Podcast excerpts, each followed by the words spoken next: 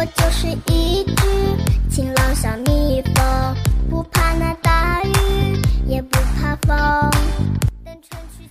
大家好，欢迎收听河南贝贝教育儿童电台，我是今天的主播于老师。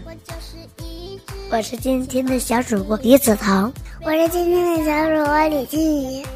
老师，我在老家的时候，早上起来看到小草都是湿湿的，上面还有水珠，那是什么呀？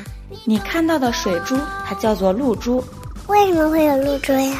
你们想知道为什么吗？那我们来请万能小博士来告诉你们吧。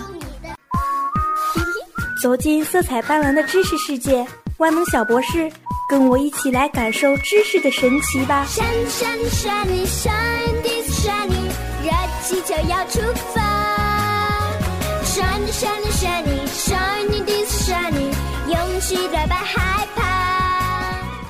春秋季节，白天和晚上的气温变化比较大。白天太阳照热了大地和空气，地面和树木蒸发出很多水蒸气。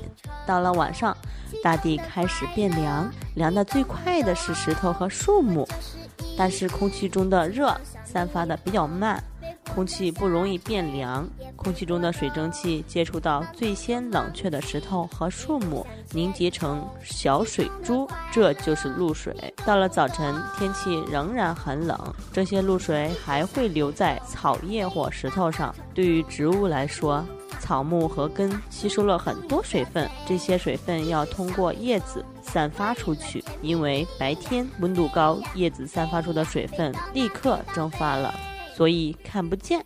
夜里空气变凉，从叶子呼出的水分不会蒸发，变成了水珠，这就是露水。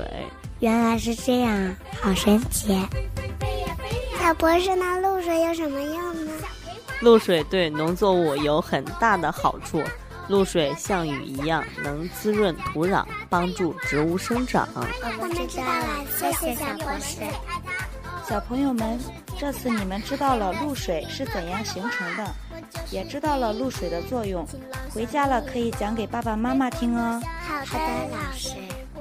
这里是河南贝贝教育儿童电台，我是今天的主播于老师。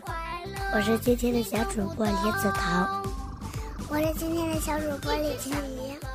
我是今天的万能小博士张老师。我们下期见，拜拜。